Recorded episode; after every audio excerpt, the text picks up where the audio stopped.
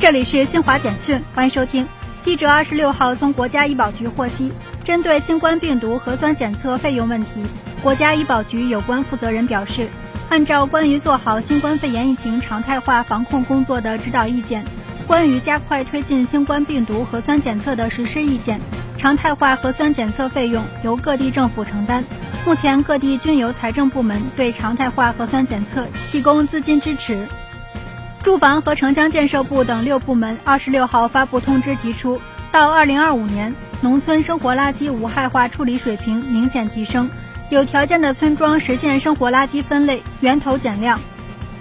记者从侵华日军南京大屠杀遇难同胞纪念馆获悉，南京大屠杀幸存者乌吉英于五月二十五号上午去世，享年九十八岁。至此，由南京侵华日军受害者援助协会登记在册的在世南京大屠杀幸存者仅剩五十六位。